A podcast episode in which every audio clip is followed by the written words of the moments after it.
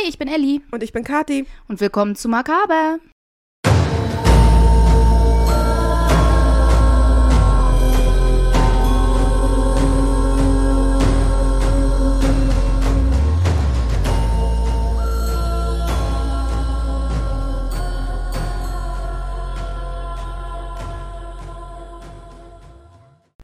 Ja, willkommen zurück.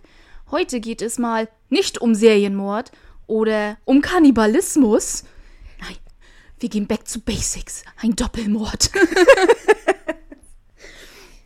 Tatsächlich ist Winnie Ruth Judd, über die wir heute reden, mit Lizzie Borden verglichen worden, als ihr Fall in den 30ern bekannt wurde. Okay.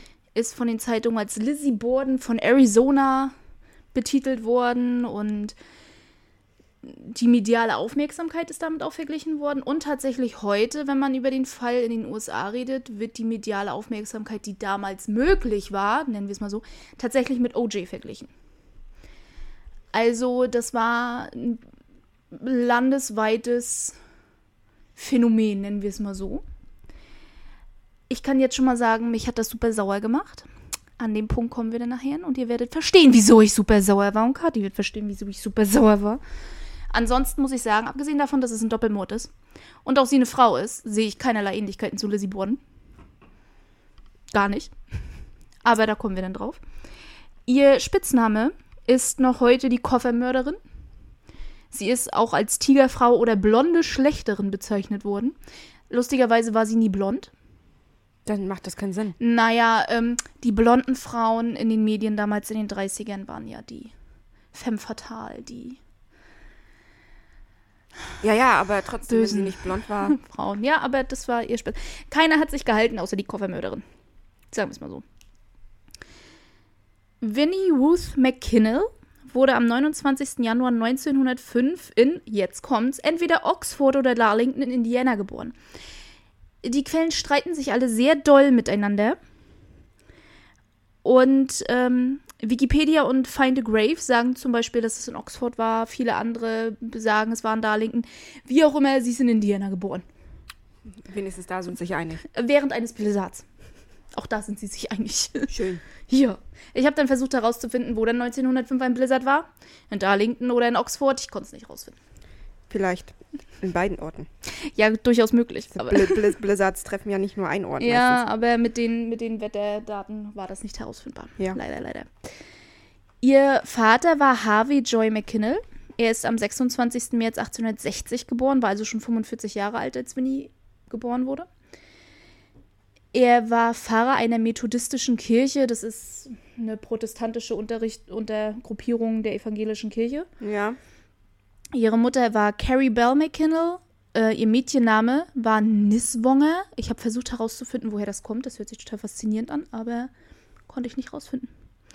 Ich dachte vielleicht so super spannende Ahnen oder so, weil ich den Namen so noch nie gehört habe, aber war nicht herauszufinden. Falls ihr das gehört habt, die Katzen haben gerade Randale gemacht. Und haben gerade versucht, einen Stuhl umzuwerfen. Aha. Ist ihr nicht gelungen. Sie, ähm, ihre Mutter Carrie ist am 20. Januar 1866 geboren, war also auch schon 39 Jahre alt, was zu dem Zeitpunkt eher ungewöhnlich war, das erste Kind zu bekommen als Frau. Aber war in dem Fall so. Die beiden hatten am 9. Februar 1904 geheiratet. Ihr Bruder Burton wurde am 9. August 1806 geboren, also war ungefähr anderthalb Jahre jünger als sie. Sie ist von allen Ruth oder Ruthie genannt worden. Deswegen werde ich sie jetzt auch weiterhin Ruth nennen. Ich habe überlegt, Winnie oder nicht, weil in den Artikeln schreiben sie mehr Winnie. Hm. Weil wenn sie von allen Ruth genannt wurde, bleibe ich jetzt bei Ruth. Und generell werde ich, nicht, dass ihr euch wundert, im Podcast hauptsächlich mit Vornamen arbeiten, weil so viele Personen drin vorkamen, dass die Nach- und die Nachnamen teilweise sehr lang sind, dafür die Vornamen alle schön kurz, Ja. dass es weniger verwirrend schon beim Schreiben für mich war, mit den Vornamen zu arbeiten und ich denke beim Erzählen und Zuhören definitiv noch weniger verwirrend sein wird. Also daher nicht wundern. Ich arbeite mit Vornamen. ähm, bereits als Kind wollte sie unbedingt ein Baby haben. Mit sieben erzählte sie ihren Schulfreunden, ihre Mutter wäre schwanger und als die Nachbarn dann zum Gratulieren vorbeikamen, dass sie jetzt noch mal ein Kind bekommt, war Ruths Mutter so, Äh, was? ich bin nicht schwanger und ich habe auch nicht vor kurzem gerade ein Baby bekommen. Falsch. Als Teenager behauptete sie dann von ihrem Freund schwanger zu sein. Der stritt das vehement ab. Auf gar keinen Fall kann sie von mir schwanger sein. Ihre Eltern brachten, also ich vermute mal, genauso ist es natürlich nicht gesagt worden, aber es waren die frühen 20er, vielleicht noch Ende der 1910er Jahre. Genaues Jahr haben sie hier nicht reingeschrieben, wann das war. Also Ruth war definitiv noch sehr jung. Ich vermute mal, die Eltern aufgrund auch der Religiosität hätten auf eine Ehe bestanden. Und Ja. wahrscheinlich hat der Freund sich heftig dagegen gewehrt, verständlicherweise. Ruths Eltern haben sie daher zu einem Arzt gebracht. Der Arzt so, hm, nicht nur ist sie nicht schwanger, sie ist auch eine Jungfrau. Wollte sie Jungfrau Maria sein oder ich, was? Nein, nein, sie, sie war, äh, sie, sie war hysterisch schwanger. Okay. So die Bezeichnung damals. Ich kann allerdings ihren Freund verstehen, dass er sich da vehement gegen gewehrt hat. Ich, Ja. ich heirate sie nicht. Ich habe sie nicht geschwängert. Ich kann sie gar nicht geschwängert haben. Kann gar nicht sein. Ja. Ja. Trotz dessen, dass der Arzt gesagt hat, sie ist nicht schwanger, sie ist Jungfrau, hat sie weiterhin darauf bestanden, dass sie schwanger ist. Rannte schlussendlich von zu Hause fort, kam einige Tage später aber wieder selbst zurück, behauptete dann gekidnappt worden zu sein, in der Zeit des Kidnappings das Kind entbunden zu haben und dass ihr das Kind weggenommen wurde von den Kidnappern. Die Schwangerschaft, die ähm, erwiesenermaßen nicht existierte Mhm. und die ja auch niemand angesehen hat. Und jetzt ist das Kind schon weg. Mhm. Die hat echt an einer Klatsche. So ein bisschen, ja, definitiv. Also irgendwie, leider hat sie nie eine Diagnose bekommen, auch später im Leben nicht. Irgendeine Geisteskrankheit bestand schon da. Also irgendeine psychische Erkrankung Irgendwie, definitiv. irgendwas war da, zumindest in der Zeit. Ja. ja. Aber ist ja leider nie passiert. Es waren, es waren die 20er und 30er, also im, 19, im 20. Jahrhundert, also daher. Mit 17 lernte sie Dr. William Craig Judd kennen. Er war am 31. März 1883 geboren worden in Nebraska. Er war also 22 Jahre älter als sie. Er hatte Medizin an der Willamette University College studiert. Das wurde so explizit erwähnt in den Artikeln. Ich gehe davon aus, es bedeutet was Besonderes. Ich konnte nicht herausfinden, warum das was Besonderes war, aber es wurde immer sowas von explizit erwähnt. Keine Ahnung. Ich kenne nur die, die großen Colleges Ja, eben. Vielleicht war es damals eins der großen Colleges, wer weiß. Wer weiß. Oder es war halt in der, in, in der Region ein sehr bekanntes, beliebtes College, weil es, ähm, Du, keine Wer weiß. Ahnung. Schlussendlich hat er seinen Abschluss gemacht, er war praktizierender Arzt. Als die USA dann im, dem Ersten Weltkrieg beitrat, hat er sich freiwillig gemeldet und hat als Oberleutnant und Arzt in Frankreich gedient. Er ist leider wie viele, viele Soldaten im Ersten Weltkrieg verwundet worden. Bei ihm war es tatsächlich zum Ende hin des, der Gefechte 1918 gewesen durch eine Artilleriegranate. ouch. Vielleicht habt ihr Iron Man geguckt, den ersten Teil. Die Granate, die bei Tony Stark im Herzen steckte, die ganzen Teile. Das ist nicht ausgedacht. Das basiert auf den Artilleriegranaten, die im Ersten Weltkrieg verwendet wurden, die sich wirklich zerschossen haben. Und die Einzelteile von den Granaten Deswegen sind die ja so gefährlich gewesen. Deswegen sind die so gefährlich gewesen, haben schlussendlich den Tod meistens nach längerer Zeit verursacht, durch Infektionen, durch Verletzungen der Organe und, und halt auch Kleinstteile wirklich waren, die überhaupt nicht entfernt werden konnten oftmals. Während seines Heilungsprozesses ist er wie alle anderen auch mit Morphium behandelt worden. Und er wurde wie viele, viele, viele andere Soldaten abhängig. ja. Als Arzt hatte er allerdings einen gewissen Vorteil. Den Er konnte sich das Soldaten selbst, nicht äh, selbst verschaffen. Richtig, er konnte es sich nicht nur selbst verschaffen, er durfte es sich lange Zeit sogar selbst verschreiben. Ja. Von daher war er nie gezwungen, einen Entzug zu machen, so wie andere Soldaten, wenn sie entlassen wurden. Dann hat sich das einfach verschrieben und hat er es hat sich einfach weitergenommen. selbst Ja. verschrieben und hat es weitergenommen, beziehungsweise sich das irgendwann, als er sich nicht mehr selbst verschreiben konnte, hatte er trotzdem in Krankenhäusern etc. gearbeitet. Also er hatte immer Zugang zu seinen Drogen. Von daher ist es nicht verwunderlich, dass er von einer Anstellung zur nächsten wanderte. ja. aufgrund seiner Drogensucht oder Schmerzmittelsucht. In dem Fall war es erstmal nur noch Schmerzmittelsucht. Später kamen Drogen dazu. Konnte er halt nie eine Anstellung behalten. Irgendwann ist er dann immer gefeuert worden. 1922 landete er schließlich im Indiana State Hospital. Dort lernte er dann Ruth kennen, die dort als Pflegehilfskraft arbeitete. Und sie begannen schnell eine Beziehung miteinander. Im April 1924 heirateten die beiden dann schließlich. Kurz darauf musste William sich wieder einen neuen Job suchen. Natürlich. Mhm. Sie zogen eine Weile in den USA umher von einem Job zum nächsten und landeten schließlich in Mexiko. William war zunächst Betriebsarzt in einer Kupfermine und in der Zeit wurde Ruth zweimal schwanger. Sie hat, und jetzt ist das sehr schwierig für mich einzuschätzen. Es wird berichtet, sie hatte zwei Fehlgeburten oder eine Fehlgeburt und eine erzwungene Abtreibung. Okay. Die Quellen gehen da sehr stark auseinander. Sie selber hat sich nie dazu geäußert, was jetzt die Wahrheit ist. Ich kann mir beides durchaus vorstellen. William wollte definitiv keine Kinder. Und Ruth wiederum hatte eine sehr, sehr schlechte Gesundheit und war stark unterernährt. Ja. Sie wog noch nicht mal 60 Kilo. Und, Wie groß war sie, weißt du das? Äh, geschätzt um die 1,70 bis 1,75. Okay, dann hatte sie tatsächlich Untergewicht, ja. Und sie würde später sogar noch weniger wiegen als diese 60 Kilo. Und zu dem Zeitpunkt, wo sie zumindest definitiv hatte sie eine Fehlgeburt. Es ist aber auch diskutiert worden, dass äh, William der festen Überzeugung war, sie könnte gesundheitlich das Kind nicht austragen und er will sowieso keine Kinder und hätte sie zu einer Abtreibung gezwungen. Was auch Sinn machen würde, weil gerade er als Arzt kann durchaus einschätzen, dass Teilweise haben sie sogar gesagt, er hätte selbst die Abtreibung durchgeführt.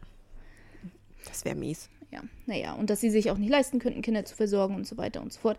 Also ich kann mir beides vorstellen, dass sie aufgrund ihres Gesundheitszustandes zwei Fehlgeburten hatte. Ich kann mir auch vorstellen, dass er tatsächlich auf eine Abtreibung bestanden hat. Wie auch immer, auf alle Fälle war Ruth sehr, sehr depressiv. hinterher. Verständlich. Ja.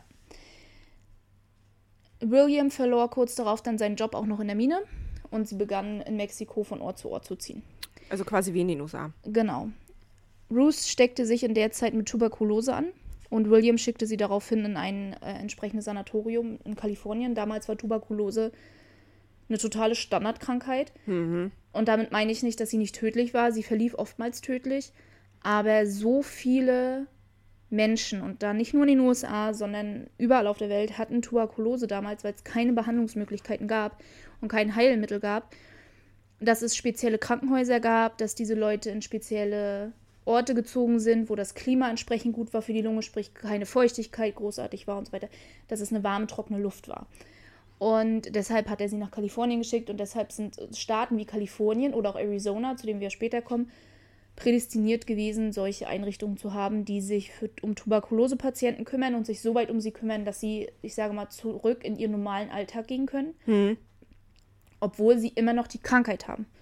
Und alle Tuberkulose-Patienten sind auch nach wie vor ansteckend. Also das ändert sich nicht. Und deswegen hat sich Tuberkulose auch so verbreitet über die Jahrhunderte. Also es war ja eine jahrhundertelange Krankheit, bevor das.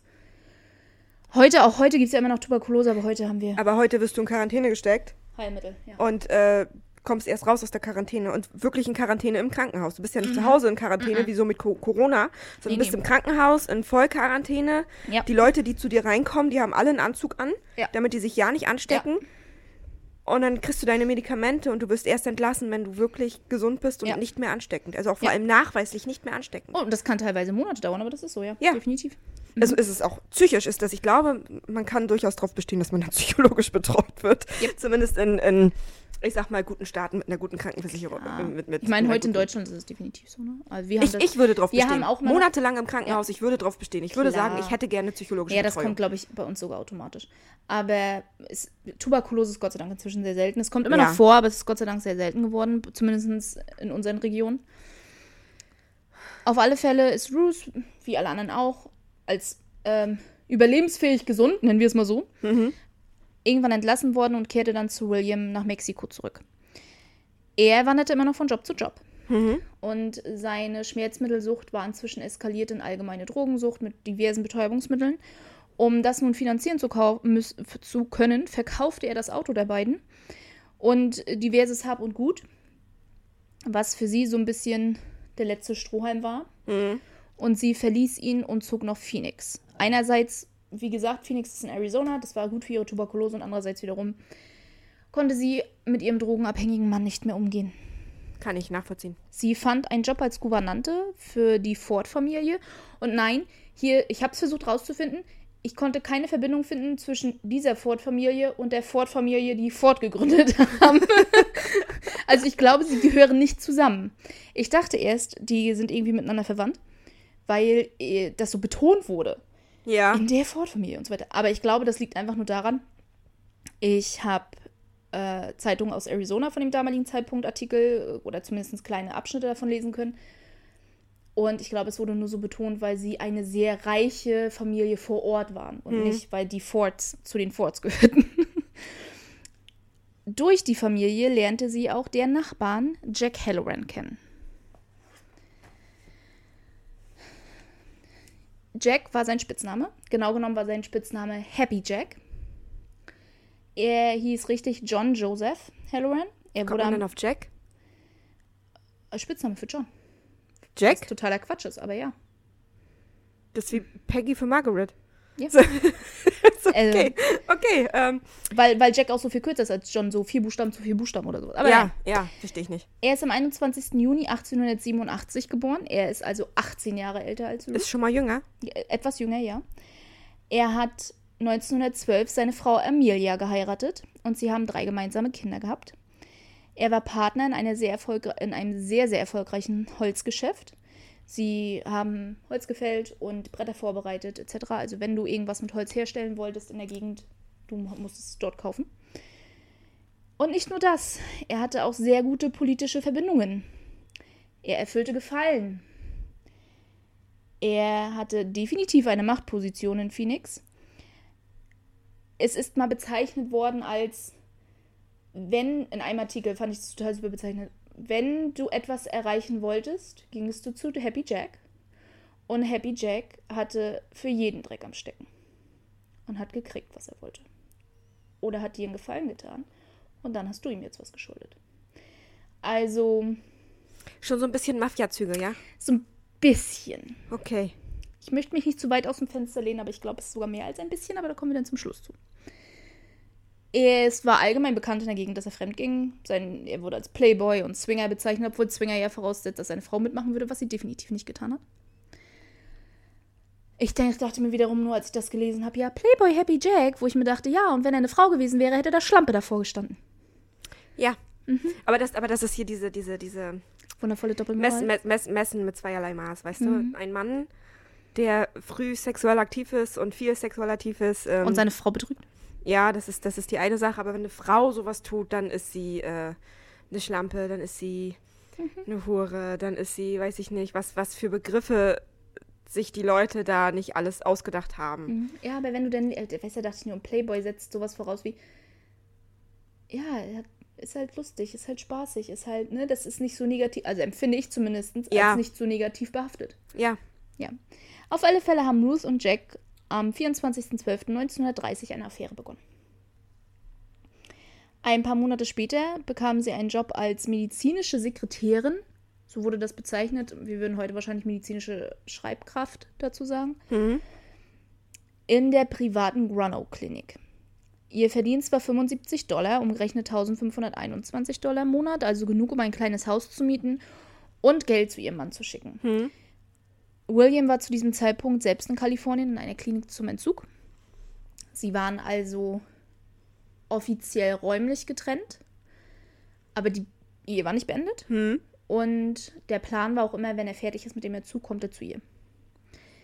Sie hatte daher auch ordentlich mit Schuldgefühlen zu tun, was ihre Affäre mit Jack anging. Aber er hat sie ja geliebt. Er war ja so gut zu ihr. Blablabla. ja, Mhm. wie das eben so ist. Arschloch. Ich komme noch dazu. Nicht durchatmen. Noch nicht wütend werden. Erst wütend werden, wenn der Teil mit der Wut kommt. Ja, Ellie, du nimmst ja die ganze, die ganze, die ganze Geschichte Aha. raus. In der Klinik fand sie auf alle Fälle schnell Freunde und vor allem hat sie sich mit Annie Leroy und Sammy Samuelson angefreundet. Sammy Samuelson? Sammy ist ihr Spitzname. Was haben sich die Eltern dann dabei gedacht? Sammy ist ihr Spitzname. Und wie ist ihr richtiger Name? Ich komme dazu. Agnes Alexandra, Annie oder Annie, ihr Spitzname. Ihr Mädchenname war Imla. Ich konnte allerdings keinen Beleg für eine Ehe finden. Der, ich wusste auch nicht, ob sie den Namen dann vielleicht selbst in Leroy geändert hat, um ein eventuelles Stigma, weil Imla sich ja nach sehr ausländisch anhört, dem vielleicht schon zu entgehen, weil es ja in den 20ern so sehr anfing. Auf dem Grab von ihr stehen beide Namen. Ich bin mir jetzt also nicht sicher. In Briefen der von Sammys Familie ist allerdings öfter mal der Ex-Mann von Anne erwähnt worden. Also gehe ich mal davon aus, dass sie verheiratet und dann geschieden war. Ja. Und daher dann der Na die Namensänderung kam. Aber tatsächlich eine Heiratsurkunde konnte ich nicht finden. Sie war Krankenschwester aus Portland in Oregon. Im Oktober 1929 zog sie nach Wrangell in Alaska und war dort Stationsschwester in einem Krankenhaus. Und Stationsschwester ist die beste Übersetzung, die ich finden konnte für Superintendent. ich vermute mal, das werden dann so ungefähr diese Aufgaben gewesen sein. Im Februar 1930 wechselte sie aufgrund einer besseren Bezahlung in ein anderes Krankenhaus und zog nach Juneau, auch immer noch in Alaska. Dort traf sie dann Sarah Hedwig Samuelson, Spitzname Sammy. ja, Sammy Samuelson. Die haben komische Arten, Spitznamen für Namen zu vergeben. Das muss man einfach mal sagen. Ach, aber aus Sarah Sammy zu machen, finde ich jetzt nicht. Es ist weniger irritierend, als aus John Jack zu machen oder Ja. aus äh, Margaret Peggy, aber Sammy ist für mich immer noch ein Spitzname für Samantha. Nur weil deine Nichte so heißt. Aber das macht wenigstens Sinn. da ist kein M in dem Namen Sarah. Na, bei Sarah Hedwig zusammen. Da ist immer noch kein M drin. Ich bin I. Ist auch egal. Sammy wurde am 17. November 1903 in Milwaukee, Wisconsin geboren. Ihre Familie zog um, als sie ungefähr anderthalb war. Achso, ein kleiner Disclaimer. Über Sammy weiß ich jetzt bedeutend mehr.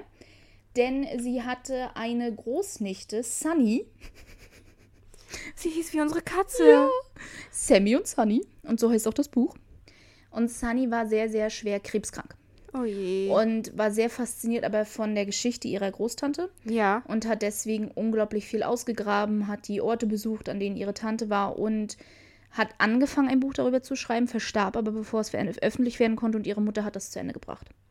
Ist, ähm, braucht ihr nur eingeben bei Kindle Unlimited, keine Werbung.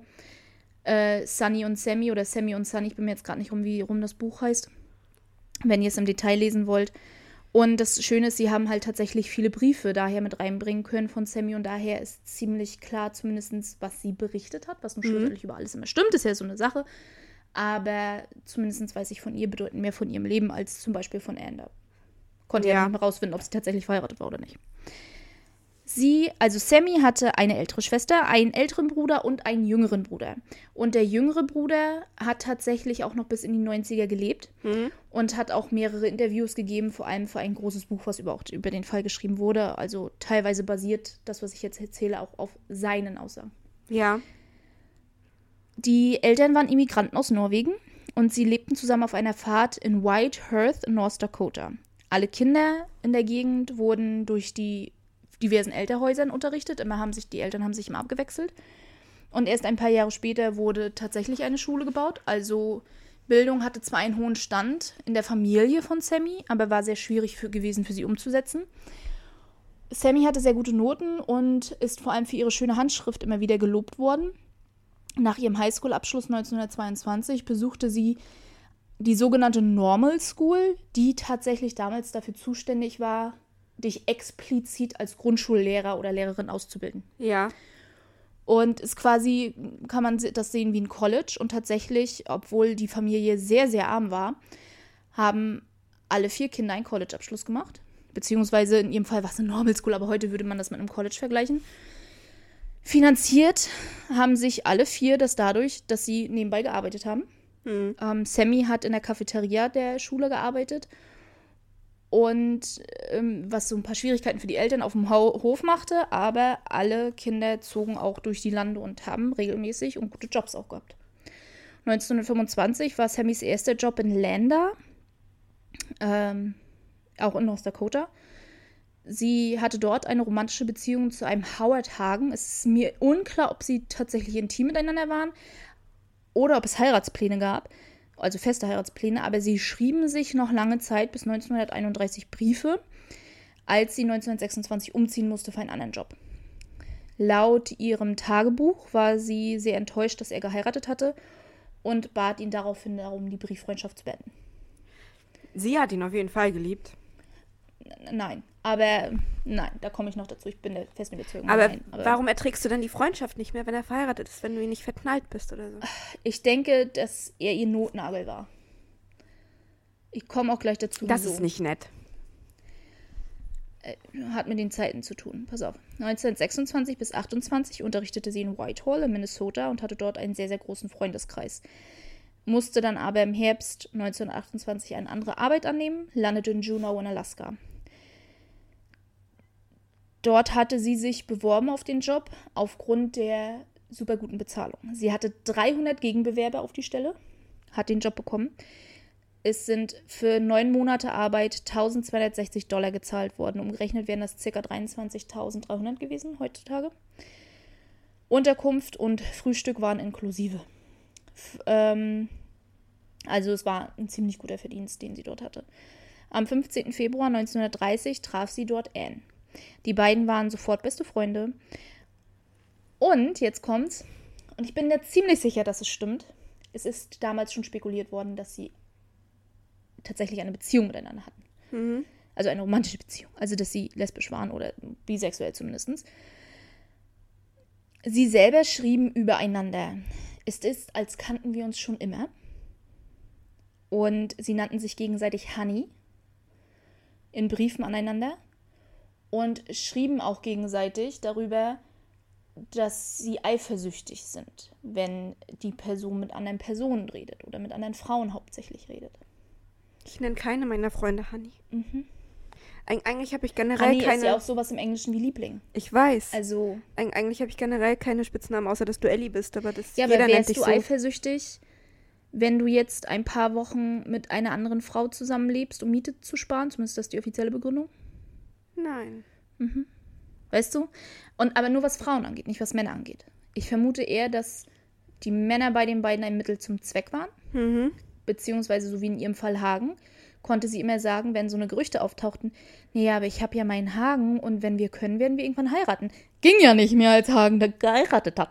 Hm, da liegt ihre Ausrede weg. Das ist so meine, Ja. nach den Briefen, die ich so gelesen habe und wie sie auch geschrieben waren. Also. Im August 1930 stellte Sammy fest, dass sie Tuberkulose hatte. Anne kündigte daraufhin sofort ihren Job und zog mit ihr nach Phoenix. In der Zeit des Umzugs, das dauert ja also ein bisschen, hat Anne sich auch mit Tuberkulose bei ihr angesteckt. Allerdings mit einer viel, viel leichteren Form, als was Sammy hatte. Ja. Ab November ging es Sammy tatsächlich so schlecht, dass sie das Bett kaum verlassen durfte oder konnte. Und ein Radiologe, Dr. Brown, machte bei ihr einen Hausbesuch. Er lernte so Anne kennen und bot ihr einen Job als Radiologieassistentin an. Im Januar 1931 lernte Anne so also Ruth kennen, weil sie beide dann im gleichen Krankenhaus gearbeitet haben. Und brachte sie mit sich nach, mit nach Hause, um Sammy kennenzulernen. Und die drei Fra Frauen wurden dann sehr schnell Freundinnen. Es ist jetzt nicht klar, ob Ruth ähm, den beiden Jack vorgestellt hat oder ob sie Jack irgendwie anderweitig kennengelernt haben.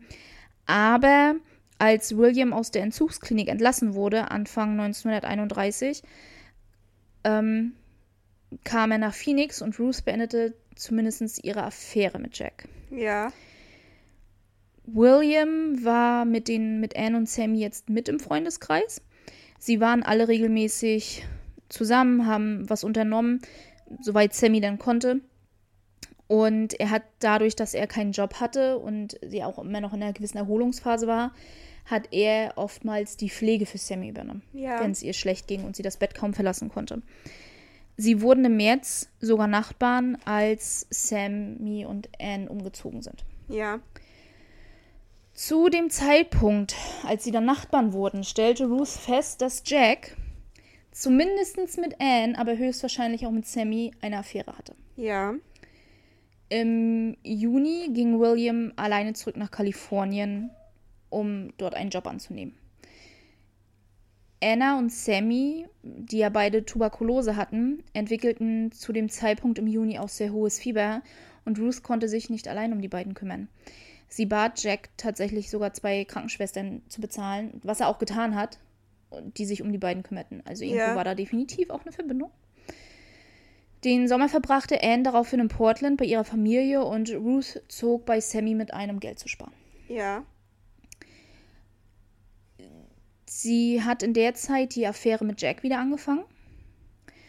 Und ungefähr zwei Wochen lang ging Sammy das so schlecht, dass sie ins Krankenhaus eingeliefert werden musste. In der Zeit im Krankenhaus hat Jack sie besucht, auch Freunde mitgebracht, um sie zu besuchen und seine Party-Posse, Ja. sie zu besuchen. Haben sogar Alkohol mit, also damals war Prohibition, aber Jack hatte natürlich Verbindungen, er hatte Alkohol, hat sogar Alkohol mit ins Krankenhaus genommen. Daraufhin hat Ruth ziemlich heftigen Streit mit Sammy, weil sie der festen Überzeugung war, dass Sammy und Jack auch eine Affäre miteinander hatten. Ja. zu dem Zeitpunkt kam es auch wiederum zu einer Psychose, anders weiß ich nicht, wie ich es bezeichnen soll bei Ruth. Sie bildete sich ein, sie hätte zusammen mit William ein Baby gehabt und dass William es mitgenommen hat nach Kalifornien. Mhm. Sie hat 36 Stunden am Stück nicht geschlafen und daraufhin wurde ihr Luminal verschrieben. Wir würden das heute Phenobarbital nennen. Ja.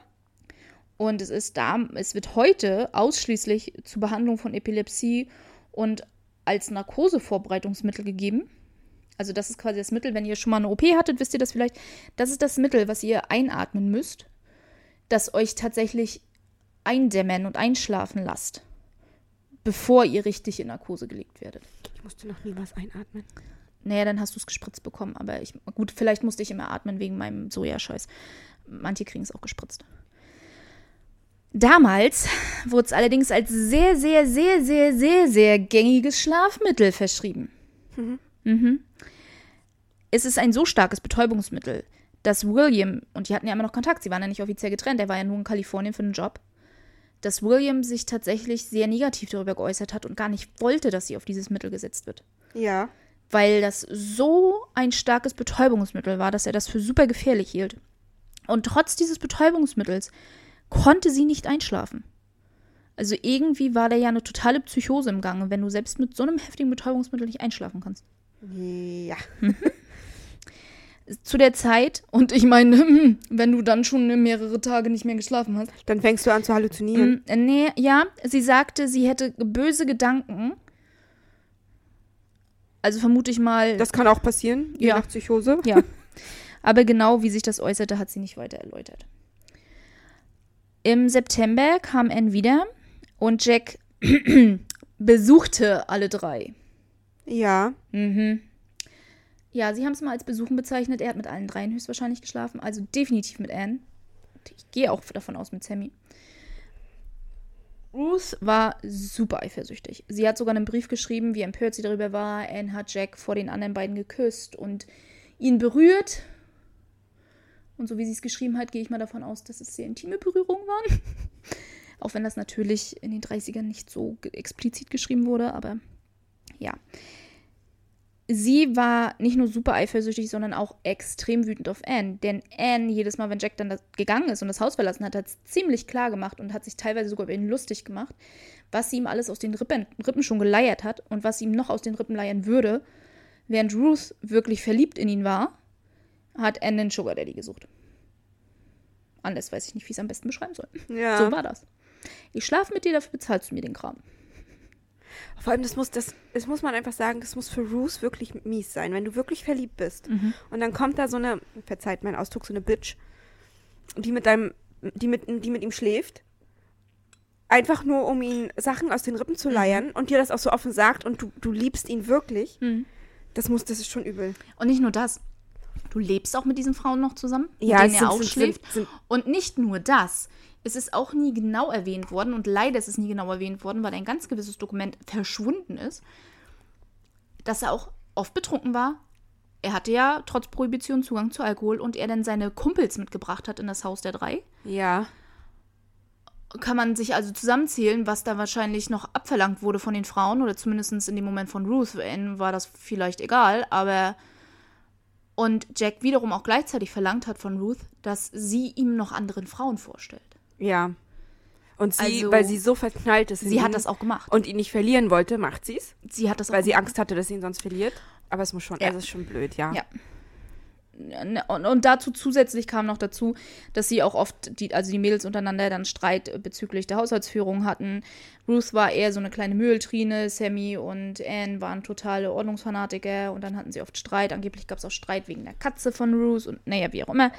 Auf alle Fälle glaubte Ruth, dass sie schwanger war und eine Fehlgeburt hatte, also schwanger von Jack und eine Fehlgeburt hatte, weil sie 21 Tage lang ihre Periode hatte. Also, wenn du 21 Tage blutest, dann würde ich auch denken, das ist nicht gesund. Egal, warum du blutest. Ich wäre ja mal zum Arzt gegangen. Ja. Ja, nein. Was dann zusätzlich noch für Spannung sorgte. Ist meiner Schwester auch schon passiert, lag aber an der Pille. Ja, aber damals gab es keine Pille. Ja, ich weiß. Also, hm. Also es gab Anspannung, weil Anne mit Jack geschlafen hat, mindestens Anne mit Jack geschlafen hat und ihn nur ausnutzen wollte. Dann gab es Probleme mit der Haushaltsführung und wegen Haustieren. Dann ähm, waren, äh, war zumindest Anne sehr burschikos und ich weiß nicht, wie ich es am besten ausdrücken soll, als es darum ging, dass Ruth es schlecht ging aufgrund ihrer, was sie annahm, Fehlgeburt war. Und sie da so nach dem Motto war, jetzt stell dich nicht so an. Ist doch scheißegal. Also die Anspannung im Haus war sehr hoch. Ja, vor allem, wenn ich erwarte von einer anderen Frau, wenn ich ihr sage, ich blute seit 21 Tagen, ähm, Ja. durchaus mehr Mitgefühl. Ruth hat also ähm, dann die Chance ergriffen, als ihr altes Apartment frei wurde und ist wieder ausgezogen. ja, kann ich verstehen. Als Ruth dann ausgezogen war, wollte Jack, dass Ruth ihm andere Frauen noch vorstellt. Ja. Da fing das an. Und explizit ging es ihm um eine Lucille Moore, die er im Krankenhaus gesehen hatte, mit der, äh, die dort Patientin war. Ja. Am 16. Oktober 1931 tauchte Jack zu einem Date mit Ruth nicht auf. Am Tag vorher, am, im Laufe des Tages vorher, hatten Anne und Sammy Ruth eingeladen, um eine Runde Bridge bei denen noch zu Hause zu spielen. Und sie hatte gesagt, sie kann nicht, sie hat ein Date mit Jack. Jack tauchte dann aber nicht auf. Also fuhr sie dann ziemlich wütend zu Anne und Sammy und hat sich dann ausgelassen darüber, dass er nicht kam. Spielten dann ihre Runde Bridge und hatten auch beschlossen, dass Ruth dann bei den beiden im Haus schläft. Ähm, in einem Schlafzimmer, also es gab nur ein Schlafzimmer. Und dann kam zur Sprache, dass Ruth Lucille ja vorgestellt hat an Jack. Ja. Anne war darüber extrem sauer. Nicht nur generell, dass sie ihm noch zusätzlich neue Frauen zuführt, die dann ja ihre Einnahmen verringern könnten Ja. und dann mehr Konkurrenz noch bringen, sondern auch, weil Lucille ihrer Meinung nach Syphilis hat. Sie war wohl für die Behandlung von Syphilis im Krankenhaus. Ob das nun stimmt, war eine Behauptung auf alle Fälle von Anne. Ruths Reaktion daraufhin war nur, sie, selbst wenn es stimmen würde, hätte sie niemals was diesbezüglich zu Jack gesagt. Das ist, weil sie nicht das Recht hat, über die Krankengeschichte von irgendwelchen Patienten des Krankenhauses zu reden, mit irgendwem. Wo ich nicht finde, dass sie Unrecht hat, gleichzeitig würde ich vielleicht dem Typen, mit dem ich schlafe und mit dem beide meine Freundinnen schlafen, nicht unbedingt dann ähm, eine, eine Syphilis-Tante ins Bett legen. Aber Ja, aber sie hat nicht unrecht. Sie, sie ist Ja. nicht berechtigt, ihm das ja, zu sagen. genau. Ach, übrigens, äh, du willst es sicher vorstellen, aber ich sollte vielleicht sagen, sie ist wegen Syphilis da. Mhm. Auf alle Fälle eskalierte daraufhin der Streit zwischen den Frauen, so die Darstellung von Ruth, die jetzt kommt. Er nannte Ruth eine Schlampe, weil sie verheiratet war, aber mit Jack schlief. Ruth nannte Sammy und Anne Lesben. Der Streit eskalierte immer weiter, bis Ruth in die Küche ging, um dem Raum mehr oder weniger zu entkommen. Sammy folgte ihr mit einer Schusswaffe. Die beiden kämpften in der Küche um die Waffe. Sammy schoss Ruth in die Hand. Kurz darauf griff Anne mit in den Kampf mit ein und fing an, Ruth mit einem Bügelbrett immer wieder zu schlagen. Gleichzeitig kämpften sie auch immer noch um die Waffe. In dem Verlauf dieses Kampfes um die Waffe schoss sie Sammy in die Brust. Anne attackierte sie weiterhin und um sich zu verteidigen, schoss sie mehrfach auf sie. Sie sagte später, sie kann sich gar nicht mehr daran erinnern, wie oft sie geschossen hat, aber sie hat immer wieder geschossen, bis sie irgendwann umgefallen ist. Mhm. Ruth floh panisch aus dem Haus, traf an ihrer Wohnung Jack, der dort betrunken auf sie gewartet hat. Sie erzählte ihm, was passiert war. Jack wollte ihr erst nicht glauben und fuhr dann mit ihr zurück ins Haus und half ihr dann, das komplette Blut zu beseitigen, alles wegzuwischen, legte die Leichen in, ins Bett und rief seinen Kumpel Dr. Brown an. Was nicht der gleiche Dr. Brown ist wie der Radiologe, der an den Job besorgt hat, ein anderer Dr. Brown. Der sollte sich um Ruths Hand kümmern, aber er konnte ihn nicht erreichen. Als Ruth dann anmerkte, dass es ja sehr gefährlich wäre, damit zu einem bekannten Arzt zu gehen, der weiß, wer sie sind, mit dieser Schusswaffe in der Hand, in der noch die Kugel steckte, Mhm. sagte er nur, das ist gar kein Problem. Ich habe so viel Dreck über ihn am Stecken, weil ich weiß so viel Scheiße von ihm. Er erzählt niemandem was. Mhm. Yep. Jack holte, er reicht aber wie gesagt Dr. Brown angeblich nicht und holte einen Überseekoffer aus der Garage. Er versprach der hysterischen Ruth, sich um alles zu kümmern und brachte sie nach Hause. Äh, Es war vereinbart, dass sie sich am nächsten Tag treffen würden, um die Leichen in die Wüste zu bringen. Ja. Ruth sollte derweil die Mordwaffe aber mitnehmen, was sie auch getan hat. Ihre Wunde an der Hand blieb also unversorgt. Und ganz wichtig, sie hatte versucht, sich krank zu melden auf Arbeit. Ihr Vorgesetzter bestand aber darauf, dass sie zur Arbeit kam. Also ist sie am Sam das war ein Samstag, ein Samstagvormittag von mehreren Leuten in der Klinik gesehen worden mit einer verbundenen Hand. Wichtiger Punkt, kommt noch. Mittags traf sie dann Jack bei Sammy und Em im Haus. Und Jack war jetzt der Meinung, es wäre besser, die Leichen nicht in der Wüste zu entsorgen. Denn wenn sie gefunden werden würden, wäre eine Identifikation ja sehr leicht möglich, weil sie aus der Gegend stammten. Hat er nicht Unrecht mit? Sein neuer Plan war, dass Bruce die Koffer nach, den Koffer nach L.A. bringen sollte. Mit dem Zug. Ungefähr eine zwölf Stunden Zugfahrt. Denn die Begründung für eine Reise für sie wäre vollkommen in Ordnung. Ihr Ehemann und ihr Bruder, zu dem Zeitpunkt, der zu dem Zeitpunkt in L.A. aufs College ging, lebten beide dort. Von daher wäre eine Reise nicht ungewöhnlich. Und auch eine Reise mit größerem Gepäck nicht ungewöhnlich. Hat er nicht Unrecht? Und er würde dann dafür sorgen, dass ein Ticket für sie dann äh, vorliegt und sie fährt dann mit dem Zug hin. Und sein Bekannter Wilson, ich weiß nicht, ob es der Vorname oder Nachname sein sollte, sein Bekannter Wilson, würde dann den Koffer ihr am Bahnhof abnehmen und sich um die Entsorgung der Leichen kümmern. Ruth war allerdings etwas verwirrt. Wie haben denn die beiden in den Koffer gepasst? Seine Antwort. N habe ich auf den Boden gedrückt. Dann grinste er. An Sammy wurde operiert. Will ich das wissen? Sammy ist zerteilt worden. Ja, habe ich mir gedacht. Ich habe sogar die Bilder gesehen, versehentlich. Ach, daran, an, an die Story erinnere ich mich. das, was ich auf Mörderpedia gesehen habe, aus ja, Versehen. ja, da, an die Story erinnere ich mich. Also, wenn ihr alle einen super harten und heftigen Magen habt, ihr könnt den Fall Winnie Ruth Judd auf murderpedia.com finden. Ich habe nicht darauf geachtet, dass dort Ausrufezeichen, grafische Bilder, Ausrufezeichen stand, sondern habe einfach nur auf die Galeriebilder geklickt. Die haben mehrere Galerien, ganz, ganz viele Fotos zu dem Fall. Und ich habe sie einfach alle durchgeklickt und hatte nicht auf die Ausrufezeichen geachtet und äh, habe dann Sachen gesehen. Ja. Allerdings kann ich daher sagen, ähm, es ist, sah sehr professionell aus. Und er hat ja auch das Wort operieren benutzt. Darauf kommen wir auch noch. Es wurde an ihn operiert. Ja. Auf alle Fälle sollte der Koffer ja nach LA geschickt werden. Jack hatte die Tickets äh, gekauft und hinterlegt. Also du hast ein Ticket damals gehabt für deinen Fahrschein und ein Gepäckticket.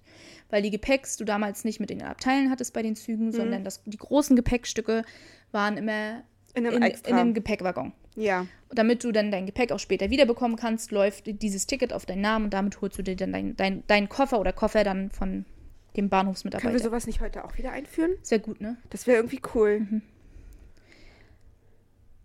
Als der Lieferant kam, der den Koffer schon am Abend vorher zum Bahnhof bringen sollte, beschwerte der sich, dass dieser Koffer viel zu schwer war, gar nicht gehoben werden konnte und Ruth solle doch den Inhalt aufteilen auf mehrere Koffer. Panisch, ja scheiße, was mache ich denn jetzt? Ich bin hier bei Anne und Sammys Haus, hier ist kein anderer Koffer, ich kann hier nicht, was soll ich machen? Jack ging nicht ans Telefon, sie total verzweifelt. Dann hat sie zumindest mit dem Lieferanten vereinbart, dass er den Koffer zu ihrer Wohnung bringt. Ja. Dort hatte sie dann die ekelhafte Aufgabe, Sammys Teile in zwei andere Koffer noch zu stecken, Scheiße. was sie panisch getan hat. Ja. Sie hat derweil die gesamte Zeit über versucht, Jack zu erreichen. Niemand ging ans Telefon. Auch am Tag darauf, 18. Oktober, konnte sie ihn wiederum nicht erreichen, bevor sie zum Bahnhof kommen musste. Jetzt, sie sollte zum Bahnhof und hatte jetzt drei Koffer und eine Hutschachtel und wusste nicht, wie soll ich das jetzt dorthin bringen. Sie hatte kein Auto. Jack hatte ein Auto, aber er ging nicht ans Telefon. Schließlich bat sie ihren Vermieter, die Koffer zu transportieren, der ihr auch geholfen hat. Und als er dann kommentierte, wie ungewöhnlich schwer diese Koffer sind, hat sie dann nur gesagt, naja, das sind die medizinischen Fachbücher von ihrem Mann, die sie ihm jetzt mit nach Kalifornien nimmt, bringt. Das war ja jetzt ja nicht so ungewöhnlich. Und sie musste sogar noch 4,50 Euro, äh, 4,50 Dollar für das, die zusätzlichen Gepäckstücke zahlen. Ja. Umgerechnet 90 Dollar. Den, einen der kleineren Koffer und eine Hutschachtel nahm sie selbst mit ins Abteil. In LA angekommen, verstaute sie Koffer und Hutschachtel auf der Damentoilette und wartete vergeblich auf Wilson. Niemand kam, aber von der Station aus konnte sie, hatte sie endlich bei Jack im Haus jemanden erreicht, und zwar seine Haushälterin, die ihr sagte, dass Jack auf einem Jagdausflug war und erst einige Tage später wiederkommen würde. Sie war also total panisch.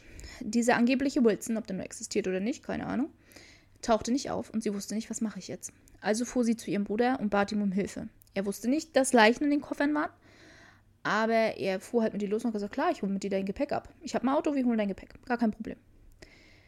Der Bahnangestellte, George Booker währenddessen, wunderte sich über diese Koffer, die nicht abgeholt wurden. Das sind die einzigen Koffer von der Fahrt, die bisher nicht abgeholt wurden. Und eine braune Flüssigkeit trat aus ihnen aus und sie stanken sehr doll. Zu dem Zeitpunkt waren Anne und Sammy drei Tage tot. Ja, oh Wunder. Mhm. Seine Aufgabe war es damals, das gesamte Gepäck zu prüfen vor allem, weil es aufgrund der Prohibition ja oftmals zu illegalem Alkoholschmuggel kam. Ja. Allerdings war er sich aufgrund des Geruchs und der Flüssigkeit ziemlich sicher, dass es nicht um Alkohol ging. Er vermutete tatsächlich, dass es eine, ähm, was auch häufig vorgab, vorkam, dass jemand illegal jagen war und das Fleisch jetzt transportiert hatte. Ja. Und das kam wohl so häufig vor, dass er sich gar nichts dabei gedacht hat, was den Gestank und die Flüssigkeit anging. Nur so weit, ähm, besorgt war, dass er seinem Vorgesetzten das mitgeteilt hat, dass das seine Vermutung ist, weil das nicht selten vorkam, sie das dann anzeigen müssten, also sie darauf gewartet haben, dass die Person kommt, die diese Koffer abholt. Gegen Mittag versuchte Ruth also die Koffer abzuholen. Sein che der Chef von äh, George Booker, Mr. Anderson, verlangte die Schlüssel zu sehen, denn aufgrund des Geruchs und der Flüssigkeit, die ausgetreten war, haben, hatten sie die Verpflichtung zu prüfen, was das für Fleisch ist, was dort im Koffer drin liegt. Und sie hatte dann ein sehr lustiges Gespräch mit ihm. Mein Ehemann hat die Schlüssel. Ja, dann kann er Ihnen ja die Schlüssel geben. Nein, das ist mein Bruder. Ach so, okay. Dann können Sie Ihren Ehemann von hier aus anrufen, dass er die Schlüssel vorbeibringt. Ja, ich erinnere mich aber an die Nummer nicht. Damals gab es nicht allzu viele Telefonnummern. Also, hm ich muss das, die Schlüssel von zu Hause abholen, so geht das nicht. Und dann hat sie ihren Bruder mehr oder weniger ins Auto geschleift, der sehr verwirrt war und sogar kommentiert hatte, Bruce, was hast du in deinem Koffer, das stinkt. Ähm, den hat sie dann ins Auto buxiert, dann sind sie losgefahren. Bruce Bruder Brandon hat ihr gegenüber auch kommentiert, Bruce, was ist da an deinen Koffern drin? Und sie hat ihm gesagt, ich werde dir nichts sagen, damit du nicht in Schwierigkeiten kommst. Und der hat sie dann einfach irgendwo in Downtown LA abgesetzt. Mhm. Und sie ist dann abgehauen. Wohin wusste er auch nicht in der Zeit, wo die beiden dann abgefahren sind, rief Anderson sofort die Polizei an. Und Leutnant Ryan, ich fand das sehr lustig, das ist tatsächlich sein Nachname. Ryan ist sein Nachname, kam dann und der war sich sofort sicher, was dort im Koffer lag. Anhand des Geruchs war er sofort klar, das sind Leichen. Aha machte das dann auf und war dann allerdings dann doch etwas geschockt von den ganzen Einzelteilen. Während er die beiden großen Koffer aufgemacht hatte, oder den großen und den einen etwas kleineren Koffer, hat der Hausmeister dann die Hutschachtel und den kleinsten Koffer auf der Darmtoilette gefunden, die nicht verschlossen waren mit Schlüssel. Der Hausmeister macht das auf und kriegt bald das Kotzen, weil er in dem einen Koffer Teile von Sammy findet und in dem anderen Koffer chirurgisches, chirurgische Instrumente und die Mordwaffe. Clever. Mhm. Dank des Tickets für die Gepäckausgabe hatten sie auch sofort Ruths Namen. Da stand ja ihr Name drauf. Mhm. Ruth ähm, war zu dem Zeitpunkt, wie gesagt, auf Flucht. Ihr Bruder hatte sie abgesetzt. Das LAPD hat aber natürlich sofort nach ihr verhandeln lassen. Natürlich. Und sie ist allerdings erst einige Tage später, am 23. Oktober, in einem Bestattungsinstitut gefunden worden. Sie war halb verhungert und die Wunde an ihrer Hand war stark infiziert, die zu dem Zeitpunkt nach wie vor eine Kugel drinne zu stecken hatte und nach wie vor nicht versorgt war. Ja da war es dann schon bald eine Woche. Oder sogar eine Woche gewesen. 16. bis 23. eine Woche. Kann froh sein, wenn sie keinen Tetanus bekommen hat. Sie ließ sich widerstandslos abführen. Am Abend des 19. Oktober berichteten die Zeitungen bereits im halbwegs ganzen Land über die Vorkommnis. Daraufhin betrat die Phoenixer Polizei das Haus von Sammy und Anne. Und sofort, sofort ließen sie auch Nachbarn und die Reporter ins Haus. Ohne den Tatort oder irgendwelche Beweisstücke in irgendeiner Art und Weise zu sichern.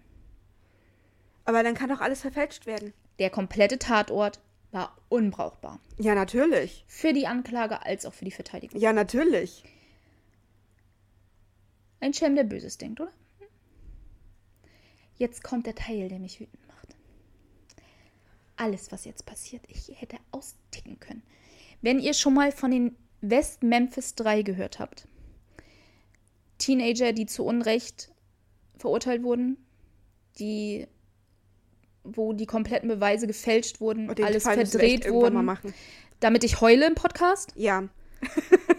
Nein, wir müssen Und- echt mal machen, weil der ja. ist furchtbar. Es ist wirklich furchtbar. Also wirklich, äh, wie auch immer. Und äh, so eine Scheiße wird jetzt auch abgezogen. Der Vermieter erlaubte direkt im Anschluss, nachdem die Polizei dann das Haus verlassen hat, dass Touren durch das Haus gemacht werden für 10 Cent pro Person. Durchs Mörderhaus. Ja. Die Polizei war der festen Überzeugung, dass, oder haben zumindest behauptet, und so haben sie es auch den Medien mitgeteilt, dass Anne und Sammy brutal im Schlaf ermordet worden wären. Beide mit Kopfschuss hingerichtet, was bewiesen wäre dadurch, dass beide Matratzen fehlten. Und es kleine Blutspritzer, wenige kleine Blutspritzer an der Wand über dem Bett von Anne gab. Die gab es, weil Jack dort die Leichen drauf abgeworfen hat. Ja. Deswegen waren dort Blutspritzer, kleine einzelne Blutspritzer an der Wand. Vor allem, wenn sie sie im Schlaf ermordet hätten, wären da mehr als nur. Damals gab es schon Experten, was Blutspritze anga- anging. Ja. Wann hat die Polizei diesen Experten hinzugezogen? 28 Tage später. Nachdem Dutzende von Menschen schon dieses Haus gesch Du durch, kannst durch doch nichts Haus mehr beweisen dann. Die Stadt wollte wegen dem Presserummel den Fall schnellstmöglich gelöst haben. Natürlich. Der offizielle, ich betone der offizielle Autopsiebericht, war so vage gehalten. Es ist vor Gericht nie erwähnt worden, dass Sammys Leiche professionell auseinandergenommen war, Ja. sondern sie haben so klingen lassen, als wäre sie auseinandergehackt worden. Dabei sind ihre Gliedmaßen professionell mit chirurgischen Materialien auseinandergeschnitten worden. Hat er vielleicht Knochen Dr. Brown doch noch erreicht? Genau das. Das war nämlich mein Genau Verdacht. das. Es sind keine Angaben in dem Autopsiebericht gemacht worden, wo die Einschusslöcher waren. Ruth hat gesagt, Sammy hat sie in die Brust geschossen und mehrfach auf Anne. Keiner von beiden hatte einen Kopfschuss. Ja. Du siehst das. Ich habe ja die Fotos von den Leichen gesehen. Du siehst das an den Köpfen der beiden. Natürlich. Keiner von beiden hatte ein Einschussloch Ja. im Kopf. Und das war trotzdem das, was die Polizei und die Anklage bis zum Ende behauptet haben. Aber es macht doch keinen Sinn. Weißt du, wenn der Autopsiebericht nicht darauf eingeht, wo das Einschussloch ist, oder dass eine von beiden mehrere Einschusslöcher hat, Das macht doch trotzdem funktioniert keinen das Sinn. vor Gericht. Der, es wurde ein nicht fertig geschriebener Brief von Sammy auch gefunden, der ihn als das perfekte Alibi dien, äh, als, als das perfekte Motiv diente. Äh, Sammy hatte dort nämlich geschrieben, dass Anne und Ruth oft Streit miteinander hatten in letzter Zeit. Was aufgrund von Jack war, das stand nicht in dem Brief, auf, warum der Streit war, nur dass sie immer wieder heftige Auseinandersetzungen hatten. Ja. Die Diagnosen und Fotos von Ruth, als sie dann in LA von einem Arzt ja nach der Festnahme behandelt wurde, sind nicht vor Gericht zugelassen worden. Warum nicht? Warum nicht? Weil sie, Tja. weil, weil, weil, weil sie dann hätte behaupten können, sie hat sich nur gewehrt? Ruth war am ganzen Körper grün und blau von den Schlägen mit dem Bügelbrett. Ja. Plus sie hatte die Schusswaffe in der Hand, in der noch die Kugel steckte. Vor allem der erste Schuss war ein Versehen. Der zweite Schuss, die, die, die zweiten Schüsse auf, auf die zweite, ich habe vergessen, in welcher Reihenfolge sie gestorben sind. Ich glaube, Anne war die zweite. N war die zweite. Ähm, das war im Affekt zur Verteidigung. Sie haben um die Waffe gekämpft. Sie haben um die Waffe gekämpft und dann hat sie au- aus Affekt immer und immer wieder abgedrückt. Auf Anne, Was- die was- nicht aufgehört hat, auf sie einzuschlagen. Eben, was, was durchaus passieren kann und was auch durchaus nachvollziehbar ist. Und der erste Schuss auf Sammy, das war definitiv um, um die Waffe zu ringen und das war Mhm. ein Versehen. Sie hatte gar nicht vor, sie zu erschießen, sondern nur ihr die Waffe abzunehmen, damit diese sie nicht erschießt. Und sie hat ihr ja Mhm. Also- vorher schon in die Hand geschossen dabei. Klassische Notwehr. Ja, definitiv. Mhm. Die Polizei konnte nicht leugnen, dass Ruth den Schuss in der Hand hatte. Ja. Das war eine heftige Verletzung, die auch lange Zeit später noch sichtbar war, die lange Zeit verbunden sein musste. Es war also bekannt, dass sie eine schwere Verletzung an der Hand hatte. Ja. Die Polizei hat also behauptet, dass sie sich die selbst zugeführt hat, als sie in LA angekommen ist. Aber dann wäre die Wunde niemals so. Naja, sie kann ja trotzdem vereitern. Andererseits wiederum, wenn du dir selbst in die Hand schießt, hast du niemals die Entfernung, dass die Waffe so schwach ist, dass die Kugel noch drin stecken bleibt. Nein, dann wäre es ein Durchschuss gewesen. Ne, und die, die Waffe, die, die Wunde selbst würde ganz anders aussehen, weil es ein viel dichterer Schuss wäre. Du kannst ja, Ja. deine Hände nur so weit voneinander entfernen. Ja. Das ist ja sonst gar nicht möglich. Zeugen, die bestätigt hatten, dass sie am Samstag, an dem Tag nach dem Mord, Ruth mit einer verbundenen Hand gesehen haben, sind vor Gericht auch nicht zugelassen worden. Es war denen ganz wichtig für ihre Story, dass Ruth die Verletzung erst in LA hatte. Natürlich. Denn ansonsten würde die Jury, würden die Geschworenen ja niemals glauben, Sie wären ja dass eine an Tuberkulose erkrankte Frau, die klein, also nicht über- überdurchschnittlich groß war, stark untergewichtig, zu dem Zeitpunkt hat sie kaum mehr als 50 Kilo gewogen, Autsch.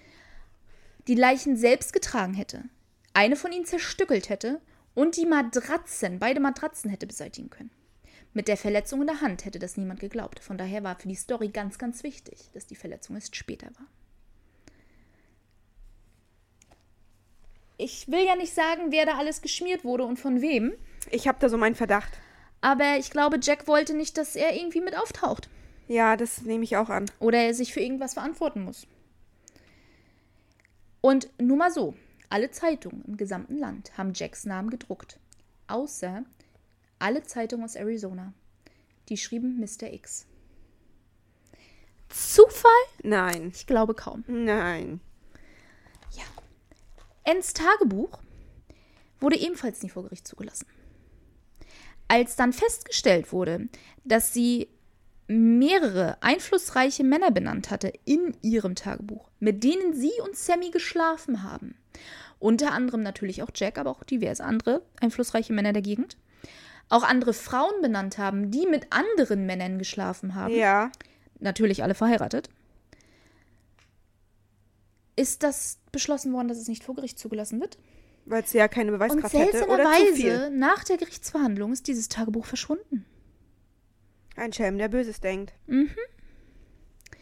Ein einziger Mann war der festen Überzeugung, dass Ruth unschuldig ist, beziehungsweise hat versucht, die Wahrheit herauszufinden. Das war Sheriff McFadden. Nachdem er die Fotos von den Leichen gesehen hat und danach die Leichen live gesehen hat, wusste er, dass Ruth erstens sie nicht im Schlaf erschossen hat Ja. und zweitens sie überhaupt nicht in der Lage war, so professionell die Gliedmaßen voneinander zu trennen. Und schon gar nicht mit einer Axt oder einem Beil, was sie ja Nein. behauptet haben. Ja. Dass er wusste, hier stimmt was nicht. Seine Tochter übrigens erzählte Jahre später, als für das Buch für die 90er, was in den 90ern über den Fall rauskam, äh, erzählte seine Tochter, dass er in der gesamten Zeit immer wieder Morddrohungen bekommen hat. Ihr Vater. Weil er versucht hat, die Wahrheit zu beweisen. Der spätere Captain vom Phoenix PD, der wurde, oh Gott, ich will jetzt nicht über das Jahr lügen, in den 50ern irgendwann wurde der Captain, erzählte für das Buch auch ähm, der Autorin, dass er, als er diese Stelle bezogen hat, sich sämtliche Unterlagen zu diesem Fall gezogen hat, sich alles durchgelesen hat und dass er nicht glauben konnte, was da passiert ist. Er selbst sagte, alles wurde passend gemacht, um eine gewisse Person zu schützen. Jack. Jack. Und das, was ihn am meisten aufgehängt hatte, wieso da niemand drauf eingegangen ist damals, sie hat die Tat gestanden.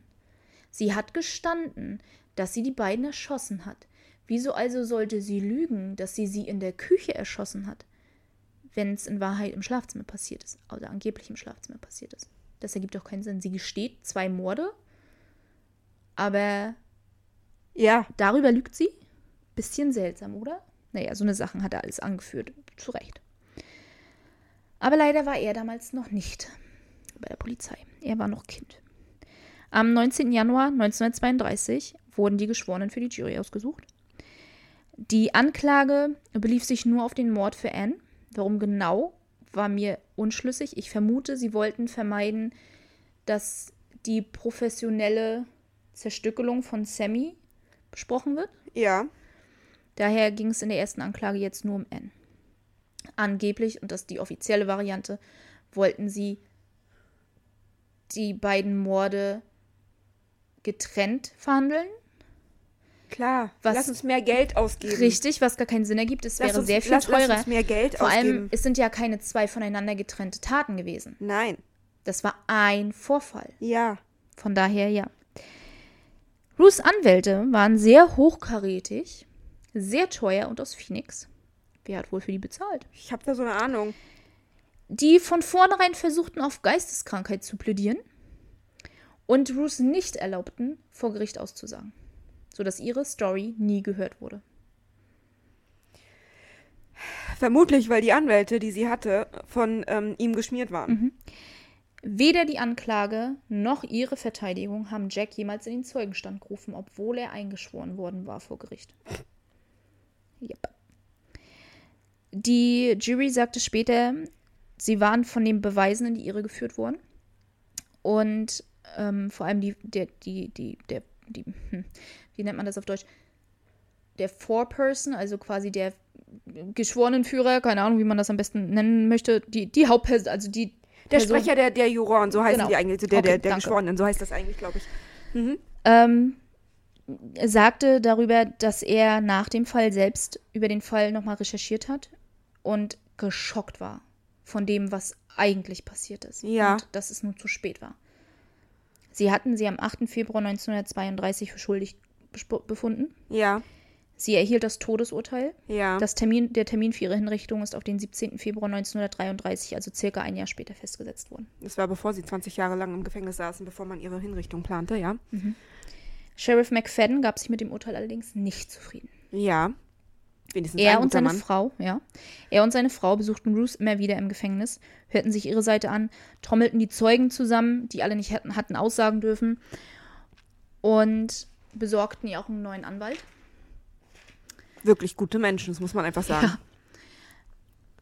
Ja. Äh, sie schafften es tatsächlich auch, eine Grand Jury einzuberufen, also die, die entscheiden, was Mhm, in solchen Fällen passieren soll. Darüber hatten wir ja schon mehrfach gesprochen. Die fand sich dann ein, knapp zwei Monate vor ihrer Hinrichtung im Dezember 1932. Mr. Beek, einer der Geschworenen von dieser Grand Jury, sagte später, wie geschockt er war, als er das erste Mal die gesamte Geschichte gehört hatte. Sie waren im Anschluss davon überzeugt, dass sie definitiv nicht alleine gehandelt haben konnte. Ja, Sie forderten das Revisionsgericht auf, sofort die Strafe auf lebenslange Haft herabzustufen ja. und natürlich, dass die, die, die normales Revisionsverfahren auch natürlich noch durchlaufen muss. Und sie klagten Jack Harrow in der Mittat an. Das Revisionsgericht wollte allerdings erst Jacks Aussage abwarten, bevor sie eine Entscheidung bezüglich Ruth treffen, was die Herabstufung ihrer Strafe anging. Die Hinrichtung wurde dafür aber vorläufig verschoben. Ja. Ruth musste aussagen, während Jack anwesend war im Gerichtssaal. Das würde heute nie wieder passieren. Nein. Egal, worum es geht, ob sie nun miteinander äh, was zu tun haben oder nicht, oder, oder feindliche Zeugen gegenübereinander sind. Niemals, wenn deine Zeugenaussage noch aussteht, würdest du im Gerichtssaal sitzen, während eine andere Person ihre Aussage trifft, damit du deine Behauptungen nicht anpassen kannst. Ja, die Zeugen Das werden mit Absicht, mit. Absicht getrennt voneinander. Er, ich weiß nicht, ob das damals Standard war, ich konnte das nicht rausfinden. Heute wird es definitiv nicht so gemacht werden. Ich weiß nicht, ob es damals normal war. Auf alle Fälle saß er im Gericht. Und während sie ausgesagt hatte, benahm er sich, Zitat, sehr einschüchternd, bedrohlich und siegreich ihr gegenüber. Und es ist auch bemerkt worden, offensichtlich muss er ja mehr gemacht haben, als nur böse zu gucken. Es ist auch bemerkt worden, wie unerklärlich es war, dass der Richter ihn nicht zurechtgewiesen hat. Weil er vermutlich auch äh, Dreck am Stecken hatte. vermutlich. Ist so meine Theorie. Ruth reagierte komplett hysterisch. Nach kurzer Zeit konnte die Fragen kaum beantworten, hatte Sa Satzzusammenbau war quasi nicht mehr vorhanden. Also so wie das beschrieben wurde, für mich schrie das total nach Trauma und, und, und posttraumatisches Stresssyndrom. Ja. Ihn da jetzt zu sehen, während sie darüber reden sollte. Schlussendlich entschied dann das Gericht, nachdem sie und Jack beide ausgesagt hatten, dass das Urteil beibehalten wird. Überraschung. Ihr Benehmen würde eindeutig zeigen, dass sie sich lediglich an Jack rächen wollen würde. Sie hatte panische Angst vor ihm, aber möchte sich an ihm rächen. Ja. Weil sie panische Angst vor ihm hat. Yep. Vor allem, das ist, ich muss, muss also, sie war so verknallt in ihn, sie hat alles für ihn getan. Warum dieser Aufwand? Er hätte einfach nur mit ihr hingehen müssen. Okay, ich habe sowieso alle in der Tasche. Wir machen das jetzt und dann, und dann wäre nichts passiert. Sie wäre nie dafür. Sie hätte nie gegen ihn aussagen müssen. Sie hätte nie. Ich glaube, Also, das Hauptproblem daran viel, viel war. einfacher gewesen. Ich glaube, das Hauptproblem war auch. Nehmen wir davon, gehen wir davon aus, Ruths Aussage ist korrekt und das stimmt, was sie erzählt hat. Dazu gibt es auch noch andere Theorien, dazu komme ich ganz zum Schluss. Gehen wir davon aus, das stimmt, was sie erzählt hat. Wahrscheinlich, meine persönliche Vermutung, wollte Jack in keinerlei Verbindung zu dem Mord stehen. Und er wollte sie als, weiß ich nicht unbedingt als verrückt dastehen lassen, aber als leichtes Mädchen dastehen lassen, die eifersüchtig war und bla bla bla bla bla. Nicht zwingend, um sich selbst zu schützen, sondern um die ganzen anderen Männer. Die Verbindungen zu Anne und Sammy hatten, laut Annes Tagebuch. Und höchstwahrscheinlich auch Ruth, weil immer wieder sie selbst erwähnt hat, dass er andere Männer mitgebracht hat. Was sie eventuell gezwungen war zu tun, hat sie nie drüber gesprochen. Sie hat nie was behauptet, nie was gesagt, es nie so klingen lassen, als wäre sie gezwungen gewesen, irgendwie sexuelle Beziehungen zu anderen Männern zu haben. Aber wieso wird dann immer wieder betont, dass er immer wieder andere Männer mitgebracht hat? Und ich glaube, darum geht das, ging es ja, ihm aber eher. trotzdem. Er hätte das doch so viel ein. Also, Ja, we weißt du, mit, Ja. mit einem also er war so einflussreich, dass er ganze Richter und Polizisten offensichtlich in der Tasche hatte. offensichtlich. Er hätte den Mord von diesen beiden, also den, den Tod, das ist, ich würde es ja nicht mal als Mord in, in dem Fall bezeichnen, Für mich ist es weil es für mich Tod, gemacht hat. Totschlag war, es Ja. war Notwehr, es war kein Mord. Mord ist für mich geplant Ja. Und kalt und ähm, das war Totschlag, es war definitiv eine Notwehr. Oder Ähm, wenn sie diejenige gewesen wäre, die nach dem Streit die Waffe gezückt hätte. Ja, Da, auch dann ist es eine andere Situation. Wenn dann es ist es stimmt, Mord, wie dann ist es. Mord im Affekt, aber das war wirklich, Ja. das war wirklich Notwehr. Ja. Yep. Yep. Yep. Und diese Frau ist zu Tode verurteilt worden für diese Tat. Mhm. Das Gericht hat nicht nur also die Todesstrafe beibehalten, Ja, sondern hat Jack am 24. Januar 1933 freigesprochen. natürlich. Natürlich. Ruth wurde zurück in die Todeszelle geschickt. Die Bevölkerung kannte jetzt aber mehr Details Ja, über den Fall, was tatsächlich noch alles versteckt wurde, was bekannt war. Unter anderem zum Beispiel diese angeblich von Blut getränkten Matratzen, die Ruth hat verschwinden lassen. Und deshalb hat sie sie verschwinden lassen, weil sie ja vor Blut getränkt waren. Eine der Matratzen ist mehrere Kilometer entfernt auf einem ver verlassenen Grundstück gefunden worden. Da war nicht ein Blut, Tropfen Blut drauf. Ruth hatte kein Auto. Wie zum Teufel hat sie eine Matratze mehrere Kilometer woanders hinbringen lassen? Und wo ist die tatsächlich blutdurchtränkte Matratze, auf die Jack die Leichen gelegt hat? Ja. Die hat wohl jemand woanders verschwinden lassen. Aber wer hatte denn ein Auto, um irgendwas verschwinden zu lassen? Jack? Ach. Also, naja, gut. Puh, Ja, mich wütend, der Fall. Naja, auf alle Fälle war jetzt der Großteil der Bevölkerung auf Ruths Seite. Zu Recht. Und McFadden, nach diesem Urteil des Revisionsgerichts, der Sheriff, gab diverse Interviews. Und wenn der Sheriff selber sagt, das ist hier Bullshit, das sind die echten Beweise, Ja. dann bist du ein bisschen in Zugzwang. So. Ich weiß jetzt nicht, ob der neue Direktor des Arizona State äh, Prisons, also des Gefängnisses in Arizona, sich selbst in Zugzwang sah oder vielleicht selbst auch auf Ruths Seite war. Auf alle Fälle bat er das Gericht um Überprüfung auf geistige Gesundheit. Ja. Das Urteil würde dann minimiert werden auf lebenslange Haft in einer Nervenheilanstalt. Zusammen mit McFadden hat dieser neue Direktor dann ein neues Anwaltsteam zusammengetrommelt. Und all diese Männer haben Ruth wochenlang beigebracht, wie sie sich vor Gericht benehmen sollte. Bei dieser Überprüfung um ihre geistige Gesundheit hat sie also die ganze Zeit gelacht, klatscht in die Hände, rief äh, obszöne Sachen durch die Gegend und war das klassische Verrückte Mädchen. verrückt, in Anführungsstrichen, wenn man denkt, die Leute sind verrückt. Oder dachte, die Leute sind verrückt, wie sie sich benommen hat. Gleichzeitig haben ihre Mutter und Vater vor Gericht ausgesagt, dass auf beiden Seiten der Familie Geisteskrankheiten sehr häufig vorkommen. und dass ihre Tochter krank ist. Wollen wir wetten, die Anwälte haben, haben sie geschult? Ja, klar. Am 24. April 1933 wurde sie also offiziell für geisteskrank erklärt und an das Arizona State Hospital überführt. Es ist erstmal tatsächlich eine zeitweilige Herabstufung gewesen. Ja. Wenn sie offiziell als geheilt gelten würde, dann würde sie wieder hingerichtet werden oder es müsste neu verhandelt werden oder wie auch immer. 1952 ist die dauerhafte Geisteskrankheit aber bestätigt worden. Zieh das mal so lange durch. Das Arizona, ne, pass auf. Das Arizona State Hospital war eine Nervenheilanstalt, die komplett überfüllt war und in der es viel zu wenig Angestellte gab. Ruth selber war nicht krank und war mit der Situation an sich komplett überfordert.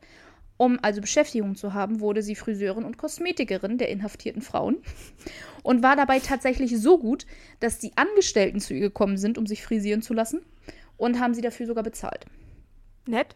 Ruth begann dann auch ansonsten generell zu helfen, wo sie konnte. Und eine der Angestellten, Anne Keim, sagte, sie wäre eigentlich mehr eine von ihnen als eine der Patientinnen. Und sie ist definitiv nicht krank. Bei öffentlich zugänglichen Veranstaltungen, zum Beispiel Tänzen, tauchte Jack Halloran auf. Stellte sich irgendwo in die Ecke, nur um Ruth die ganze Zeit anzustarren. Stimmt mit dem Bengel nicht. Kleines Arschloch. Irgendwann erhielt er schließlich Hausverbot. Was sehr unerklärlich war für viele Jahre, Ruth aber irgendwann erzählte, wie es passierte, äh, konnte sie zwischen 1939 und 1962 siebenmal fliehen. Das erste Mal war am 24. Oktober 1939 bis zum 30. Oktober 1939. Sie kam von selbst wieder zurück. Ähm, das zweite Mal war am 3. Dezember 1939. Dort verschwand sie für mehrere Tage und wurde in Yuma, Arizona gefunden. Circa 290 Kilometer von dem Gefängnis entfernt oder der, der Klinik entfernt. Sie erhielt dafür 24 Monate Einzelhaft, durfte nur in Pyjamas rumlaufen und musste barfuß bleiben. Cool, nur Pyjamas. Ja, klar. Aber in Einzelhaft ist Zwei doof, Jahre ja. lang. Ja. Und keine Schuhe oder Socken. Ich habe auch gerade keine Socken an. Zwei Jahre lang? Nein, weil dann frieren meine Füße. Du weißt, wie ich bin. Oh, ja. Naja. Am 11. Mai 1947 verschwand sie dann fürs dritte, zum dritten Mal für zwölf Stunden. Abends, mitten am Tag ist sie einfach rausspaziert. Abends wurde sie dann wieder in Phoenix aufgegabelt. Das gleiche nochmal am 29. November 1951. Am 2. Februar 1952 verschwand sie bis zum 7. Februar. Sie versteckte sich im Haus von Freunden, ging allerdings selbst wieder zurück. Am 23. November verschwand sie wieder für zwei Tage. Äh, des gleichen Jahres, auch 1952, versteckte sich wieder bei Freunden, da ist sie dann allerdings aufgegabelt worden. Am 8. Oktober schließlich, 1962, konnte sie für sechseinhalb Jahre ihre Freiheit bekommen. Sie war für ein paar Monate in Arizona unterwegs, floh dann nach Kalifornien, benutzte den Namen Mariana Lane und ihr Bruder half ihr finanziell und sie begann als Hausmädchen und Babysitter für eine Familie dort zu arbeiten. Erst als sie mit der Familie zusammen in die Nähe von San Francisco umgezogen ist, konnte sie von der Polizei gefunden werden. Und zwar am 27. Juni 1969. Daraufhin wurde sie zurück nach Arizona in die Nervenheilanstalt gebracht und wurde wieder inhaftiert. Sie stellte in den Jahren mehrfach Antrag auf Bewährung, der immer wieder abgelehnt wurde, bis es schließlich im Februar 1971 das Bewährungsgericht entschieden hat, dass sie freigelassen werden sollte. Ich fand den Richter ja ein bisschen geil, der so lustige Kommentare gemacht hat, wie hier sind aber Sachen unter den Teppich gekehrt worden. Wirklich. Und der, Findest der, du? der nicht gesagt hat, das damalige Gericht war total korrupt und die Polizisten waren korrupt und die Staatsanwaltschaft war korrupt und ihre eigenen Anwälte waren korrupt. Das hat er alles natürlich nicht gesagt. Aber ähm, so nach dem Motto, ja, das, was hier passiert ist, ist scheiße, die Frau kommt frei. Allerdings muss der Gouverneur dem zustimmen. Der hat sich damit ganz schön Zeit gelassen. Der Richter sagte das ja im Februar 71. Im Dez am 21. Dezember 1971 wurde sie dann schließlich freigelassen. Zu dem Zeitpunkt war sie 67 Jahre alt. Die arme Frau. Sie lebte daraufhin wieder als Marianne Lane in Kalifornien. Sie starb mit 93 Jahren am 23. Oktober 1998. Sheriff McFadden, der nachdem er geschafft hatte, dass Ruth in die Nervenheilanstalt überführt wurde, war gezwungen, sein Amt niederzulegen. Seine Karriere war komplett ruiniert. Und er sagte sehr stolz, den Zeitungen. Ich würde es jederzeit wieder tun. Jack Halloran wurde, nachdem Ruth dann in die Nervenheilanstalt kam und die Öffentlichkeit ja mehr auf ihrer Seite war, von seinen Geschäftspartnern aus dem ja sehr lukrativen Handel gedrängt. Mhm. Ich vermute mal, daher kommt seine Wut, dass er in der Nervenheilanstalt aufgetaucht ist. Aber ehrlich, er ist selbst schuld. Eine Theorie, die häufiger heutzutage aufkommt, ist, dass er die beiden tatsächlich getötet hat. Mhm. Und dass er Ruth versprochen hat, wenn sie diese Story erzählt, bekomme ich dich frei. Ich habe doch für alle Dreck am Stecken, ich bekomme dich frei. Ja, kann sein. Ich weiß, sie, Würde sie aber- ist immer bei ihrer Story Schuss- geblieben. Würde aber auch die Schusswunde an ihrer Hand nicht erklären. Einerseits das und sie ist auch wirklich immer bei ihrer Story geblieben. Also sie hat sie nie auch nur ansatzweise irgendwie verändert, dass man denken könnte, sie würde lügen. Also ich glaube, ihre Geschichte stimmt und das, was Jack hinterher gemacht hat, war ein bisschen kurios und er wird da seine eigenen Gründe zu gehabt haben. Der Dr. Brown tauchte eines Tages, als Ruth in die Nervenheilanstalt überführt war, komplett besoffen dort auf, verlangte sofort mit Ruth sprechen zu dürfen und er muss mit den Autoritäten sprechen. Er ist der Einzige, der die Wahrheit kennt. Ich sag doch, er kam und hat dann Aha, er hat ihn erreicht, klar. aber für was ganz anderes. Na klar. Drei Tage später hat er sich umgebracht. Dass es tatsächlich Selbstmord war, wird angezweifelt. Hm? Es gab nämlich nie eine Autopsie. Ja. Und die offizielle Todesursache war, dass er Tabletten genommen hat. Aber es gab eine Autopsie. Also, Also sie hat keine Ähnlichkeit mit Lizzie Borden. Ich Nein. Verstehe, ich verstehe den Vergleich nicht, weil Lizzie Borden war doch kaltblütig, was das betrifft. definitiv. Und ihr es war immer fake, es war Notwehr. Ja. Es war nicht geplant, Nein. sie hat das nicht monatelang vorbereitet. Äh, sie hat keine kuriosen Ersch- Geschichten erzählt, die keinen Sinn machten. Nein. Äh. Sie, sie ist auch nicht freigekommen und ist nicht freigesprochen worden, weil sie eine wohlerzogene Frau ist. Ja, Sie hatten nicht den gleichen familiären Hintergrund. eben, also im, im Gegenteil, sie ist unschuldig Mhm. zu Tode verurteilt worden und das wurde dann revolutioniert, äh, äh, damit sie dann leben, lebenslang in die Nervenheilanstalt war. Sie war ihr, den Großteil ihres Lebens war die eingesperrt Mhm. für, für nichts. Aber weißt du, was am schönsten ist, was ich richtig, richtig toll finde? Es gibt ja mehr als genug Leute, die offensichtlich auf ihrer Seite waren.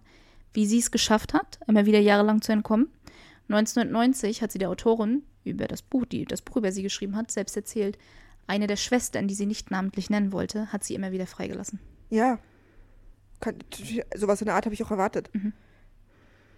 Weil ich, du ehrlich, die Leute der Nervenheilanstalt wussten, Die ist nicht krank. die, die ist nicht Die krank. arbeitet hier mit uns mit, die hilft uns, die ist nicht krank. Ich meine, sie. Die, die, die ist nicht krank. das, das die. Anwaltsteam und der Direktor des Gefängnisses und McFadden haben mit ihr da wochenlang zusammengesessen und mit ihr trainiert, wie sie sich benehmen soll. Also, ja. ne? ja. Aber in dem Fall kann ich nur sagen, äh, wie gesagt, Jack Halloran ist übrigens verschwunden. Ach, Es ist nicht klar, was mit ihm passiert ist, Ja. wohin er verschwunden ist. Deswegen einer meiner Gedanken, dass es vielleicht doch mehr Mafia-Verbindungen gab.